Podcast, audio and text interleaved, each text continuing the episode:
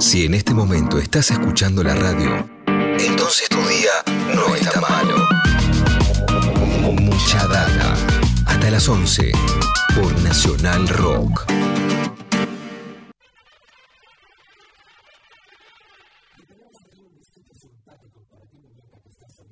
I was sleeping gently, napping when I heard the phone. Who is on the other end talking? Am I even home? Did you see what she did to him? Did you hear what they said? Just a New York conversation rattling in my head. Muy bien, ahí está el bueno de Lou Reed conversando en Nueva York y dándole pie a Leo Acevedo, que prometió ya desde el arranque del programa para todos sus seguidores en las redes, ¿no? Como ese Acevedo arroba Leo Blaco, ¿no? Arroba Leo Blaco en Sí. Twitter, arroba Leo guion bajo Blaco en Instagram. Muy bien, ahí lo, lo pueden seguir, así cuando vuelva a conseguir un teléfono, se vuelva a conectar y vuelva a poner todo el tweet y todo de nuevo, cuando abra va a decir, oh, mira cuántos seguidores nuevos tengo, ¿no? Eh, a partir de esta columna de teléfonos, ¿no? Teléfonos que suenan en habitaciones vacías. Así es, en este caso, teléfonos que suenan en la habitación de Lou Reed cuando estaba durmiéndose una siesta, según dice en el primer verso de la canción. Esta canción está incluida en el segundo disco solista de Lou Reed, el disco Transformer del año 72. En realidad salió a fines del 72, así que podemos decir que es un disco del año 73. Y es el disco a través del cual Lou Reed llega de alguna manera al gran público, después de haber sido este, integrante fundador, miembro fundador de The Velvet Underground y de sacar su primer disco solista, un disco solista que no fue del todo exitoso. Lo toma bajo su ala David Bowie, le lima algunas asperezas, unas cuantas asperezas del sonido propio de Lou Reed y este, le produce un disco de canciones pop. Es el primer disco de Lou Reed en el que eh, lo escuchamos, que, se puede escuchar en la radio, digamos. Un disco con canciones como Walk on the Wild Side, Perfect Day o Satélite de Amor, que son temas hechos este, pura y exclusivamente para hacer hits radiales. Y entre esos discos, entre, entre esos temas del disco Transformer esta conversación telefónica de New York, que es una charla de chismes de quién le hizo quién, quién le hizo qué a quién, a dónde hay que ir, cuál es la próxima inauguración, cuál es la próxima apertura de algún lugar al que hay que estar. Algo así muy, muy de la movida de New York, este, que como todo el mundo sabe, este, formatea las movidas del resto del mundo. A mí me da la sensación que esta, de que esta canción eh, es, eh, tiene que ver con un fenómeno que se ha perdido con los teléfonos de línea, que son los teléfonos ligados, esas conversaciones que uno escuchaba cuando levantaba un teléfono de línea este, y de repente se me, eh, aparecía una conversación ajena. ¿Alguna vez este, te pasó de, de, levantar un teléfono de línea y escuchar una conversación de, de la cual no eras parte? Sí, y además eh, no te olvides que en esa época no éramos niños, niñas, entonces era mucho más divertido el asunto de interferir en la conversación de otra persona, decirle cualquier cosa, ¿no? Eh, como generar ruido en la línea era casi un entretenimiento en un mundo, ¿no? Imaginen niños y niñas, se los digo a las nuevas generaciones, viviendo en un mundo sin internet, ¿no? Inter en un mundo sin una sin- mierda, con tres canales Sin de canales de mierda, dibujitos, por Sí. ejemplo, tampoco. Nos divertíamos con lo que había, ¿no? Y entonces marcábamos algún número con cual- cualquiera y este, empezábamos a hacerle bromas a, a- a los Eso también pobres, pasaba, este, pero cuando se ligaba era como un milagro, ¿no? Era como un regalo del, un regalo del cielo, ¿no? Decís, bueno, ok, acá me voy a divertir, gratis, buenísimo, vamos. A mí siempre me dio la sensación de que esta, que esta canción trata sobre eso, sobre un- una, una llamada este, inesperada este, de, un- de una línea que se ligó, porque se pregunta ahí este, este, quién llama, quién es, está durmiendo la siesta, ¿acaso estoy siquiera en, mi casa? Y empiezan a aparecer estos chismes de quién le hizo quién a, quién. Eh, hablamos de Lou Reed, hablemos ahora de un quizás uno de los mejores alumnos que Lou Reed tuvo en estas tierras.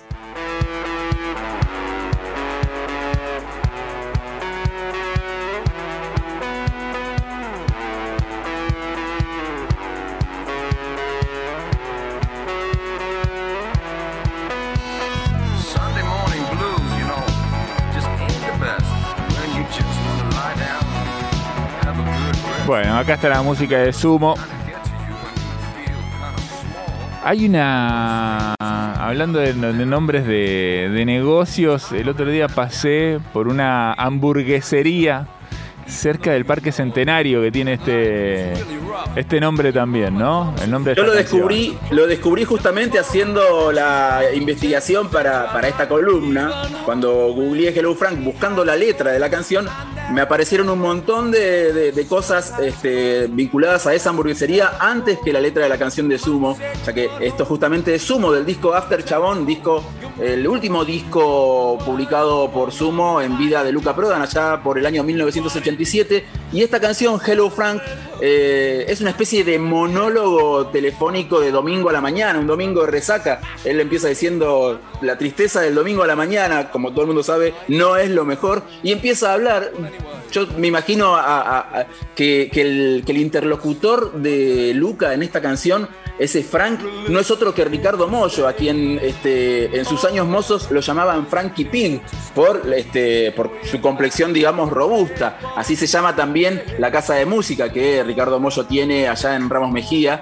Y siempre pensé, siempre me imaginé a Luca Prodan llamándolo a Mollo un domingo a la mañana, todo resacoso, este, y contándole todo esto que sucede en la letra, que le cuenta que este, la madre este, atendió el teléfono y le dijo que él no estaba en casa a una chica que llamaba preguntando por él y él haciéndose la cabeza de toda una tragedia que va a suceder alrededor de, esa, de, ese, de ese malentendido telefónico originado por, por la madre. Un, eh, insisto, un monólogo telefónico porque no hay no aparece el otro, interlocu- el, el otro interlocutor, es Luca Prodan de principio al final, que de hecho termina cantando este, varias canciones, este, Stand By Me, eh, No Woman, No Cry y La Rubia Tarada sobre el final de la canción. Para cerrar esta columna sobre teléfonos, teléfonos de línea, quizás la canción este, emblemática de la época de, las, de, la telefonía, de la telefonía estatal. Eh, recordemos que hasta bien entrada la década del 90, cuando el gobierno de Carlos Saúl Menem decide privatizar las empresas públicas, lo- los teléfonos argentinos eran justamente argentinos, eran estatales, y la empresa que se encargaba de la telefonía era Entel.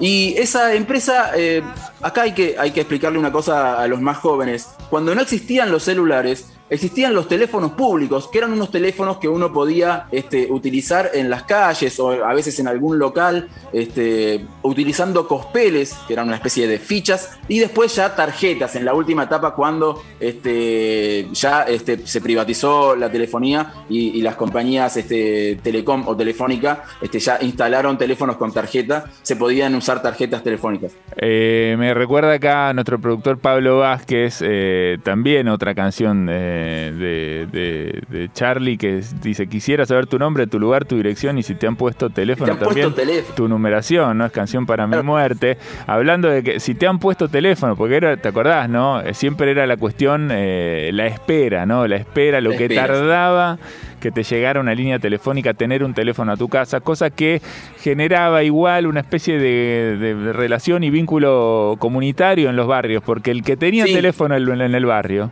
¿no? Lo prestaba. Recibía llamada para, para todo el barrio, ¿no? Entonces, Sí, sí, sí. yo lo recuerdo siendo chico, ¿no? Las vecinas te- tenían teléfono y entonces cuando, bueno, cuando si alguien necesitaba llamar, llamaba a lo de la vecina y te ibas a hablar, ¿no? A lo de la vecina Yo- sin problema.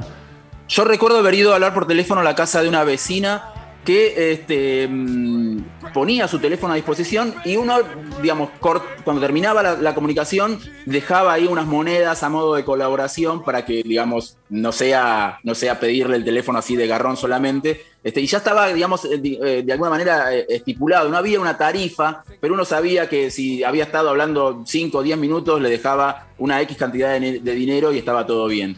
Eh, además de, de- de esos teléfonos que eran escasos y que solo estaban en algunas casas, existían los teléfonos públicos. Y los teléfonos públicos de Entel tenían una particularidad, y era que estaban cubiertos por una especie de burbuja plástica, así de acrílico transparente, a veces generalmente naranja, Naranja, con, un, claro. con un acrílico transparente encima, que eran muy parecidos a los secadores de pelo de las peluquerías. De ahí surge el nombre de esta canción que vamos a escuchar, que se llama Peluca Telefónica, justamente. Y es una canción que tiene un montón de guiños este, en su letra. Es una canción que García compuso la música es él solo, y que para escribir la letra convocó a Luis Alberto Spinetta y a Pedro Aznar. Los convocó, de hecho, directamente al estudio Ion, este, no es que les dijo, bueno, escriban una letra y vemos después cómo la armamos, sino que los convocó directamente a, a- la sesión de grabación y ahí se encontraron junto con Willy Turri en la batería, porque muchas veces se habla de que este es un, un tema eh, eh, grabado por, por tres genios, pero también tenemos que reconocer que está, eh, hay un cuarto genio que es Willy Turri en la batería, uno de los mejores bateristas argentinos, este, formando parte de esta grabación, pero bueno, él, él no formó parte de la composición del tema, solamente se encargó de tocar la batería. Y bueno, y la, la cuestión de la peluca telefónica tiene que ver con la forma particular de estas cabinas telefónicas de los teléfonos públicos de Entel. Hay un par de chistes internos dentro de la letra de peluca telefónica. Una, esta cuestión de no le debo nada a Entel, que es el primer verso de la canción, y tiene que ver con que cuando se encuentran Spinetta, Aznar y García a grabar esta canción en los estudios Guión, Aznar le comenta a los otros dos que debe mucho dinero a la compañía telefónica de Boston, donde él se encontraba, se había encontrado residiendo, estudiando en, la Berklee College, College of Music, y que como era, este, como estaba solo allá este, viviendo, eh, llamaba muy asiduamente a sus familiares aquí en Buenos Aires y que había quedado con una deuda muy grande este, con esa compañía telefónica. Y entonces eso inspira a Luis Alberto Spinetta a escribir el primer verso de la canción que dice, no le debo nada a Entel. A lo que García le responde, me cuido la nariz. Y Spinetta le dice teléfono. Y ese teléfono tiene una historia particular que tiene que ver con el local Jazz y Pop, un local de jazz este, en el cual se daban muchas veces este, jam sessions, donde, iba, donde participaban un montón de músicos de jazz. Participaba, digamos, el que, el que se subía a tocar, este, se subía, tocaba un par de temas y después se bajaba. Pero dicen, dicen los que, los que eran habitués de esas jam sessions de, de jazz y pop, que Nano Herrera, un difusor del- jazz este, de aquellos años, cuando subía algún músico que no estaba a la altura, digamos, del resto de los que estaban zapando, a modo de, este, pa- para, para, para que se bajara del escenario, le decía, pibe, teléfono, y este, ese, ese teléfono quedó cada vez que alguien este, eh, hacía algo fuera de lugar o, hacía un comentario así medio desubicado, decían teléfono, cosa de este, cortar con, la conversación este, de plano. Otro chiste interno es el de mm, eh, Pedro Aznar y, y García hablando en- en- con un acento así medio caribeño. Este, y tiene que ver con que cuando estaba en, Berkeley, Aznar se había hecho amigo de la, la mayoría de los latinos que estaban este, estudiando ahí en, en Berkeley, y la mayoría eran venezolanos o colombianos. Y ese, oye, brother, tienes perico, es lo primero que le dice Jaco Pastorius a Pedro Aznar al otro día de haberlo conocido en el marco del Festival de Jazz de Río de Janeiro en 1980. Ellos este, parece que, el día anterior lo habían presentado a Aznar y a Jaco Pastorius. A- Un periodista argentino este, presenta a Pedro Aznar, a Jaco Pastorius, como el mejor bajista del mundo. Es decir, te- hola Jaco, te presento a Pedro Aznar, él es el mejor bajista del mundo, que es como habitualmente se presentaba a sí mismo Jaco Pastorius, un Sí. tipo con un ego este, enorme, este, que siempre decía, hola, soy Jaco Pastorius, el mejor bajista del mundo, presénteme así. Este, y bueno, y a, y a Jaco le presentaron a Pedro Aznar de esa manera, él es Pedro Aznar, el mejor bajista del mundo. Al otro día de esa presentación así un tanto extraña en el marco, insisto, del Festival de Jazz de Río de Janeiro, se encuentran en el lobby, en el, en el desayunador del hotel donde paraban, y lo primero que le dice Jaco Pastorius este, a- temprano a la mañana, en pleno desayuno, es: Oye, brother, tienes perico. Así como pidiéndole alguna, alguna especie de, de- de- de sustancia, digamos. como Falopa para le estaba pidiendo, Acevedo. ¿qué le das vuelta? Falopa le estaba pidiendo. ¿Tiene perico? Bueno. falopa, claro. Yo no estaba ahí, no sé, no sé, a lo mejor perico era un- Bueno. marca de alguna bebida, no sé. Cualquiera que conozca la historia de Jaco Pastorius y también de los encuentros entre Jaco, Charlie, los Cerú Girán, bueno, sabrá, ¿no? Sabrá estas historias que tienen que ver también mucho con, con el perico, que no es en este caso sí, aparte un animalito es una, es una de las simpático. maneras, es una de las maneras de llamarle a la cocaína, Perico. Bueno, y eso es lo que le estaba pidiendo Jaco Pastorius ahí bien tempranito, como para empezar el día a Pedro Aznar, que dijo que bueno, que no tenía. Este, así que bueno, ahí hay un par de, chistes también internos en Peluca Telefónica. Insisto, una canción que Charlie García compuso en la música y que invitó a participar en la escritura de la letra. Una letra absurda por demás, una letra muy graciosa, en la que se nota que ellos estaban pasando un eh, gran, gran momento en los estudios Guión. Así que para cerrar esta columna sobre teléfonos, teléfonos de línea, algo que está prácticamente en extinción, esta canción del disco Yendo de la Cama al Living de 1982 de Charlie García, Luis Alberto Espineta y Pedro Aznar, peluca telefónica. Ese es tu Walkman. Qué moderno que es.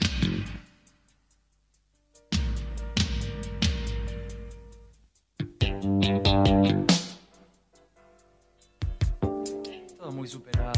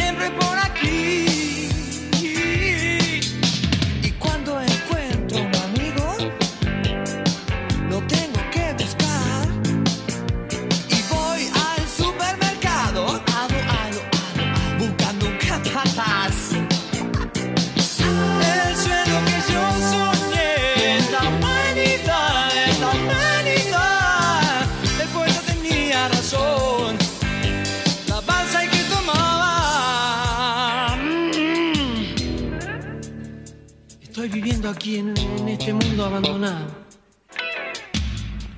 La casa la renta. No. ¿A quién?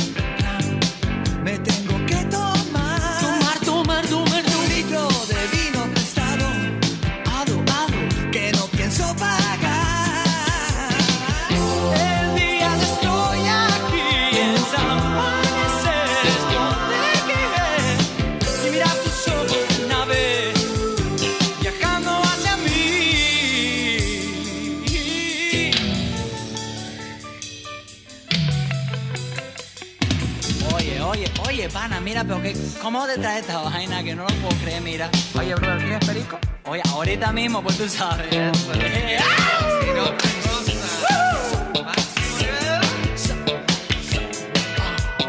Todo muy vital, eh, escuchando buena música.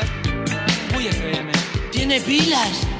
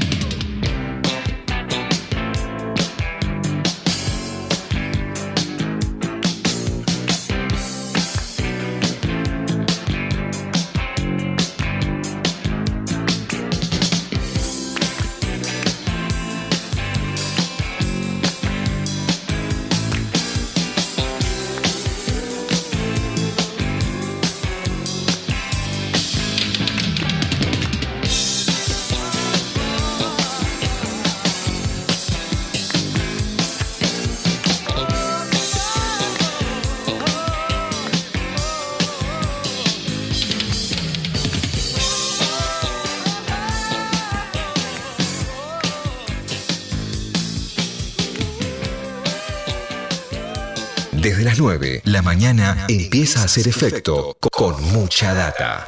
Por Nacional Rock.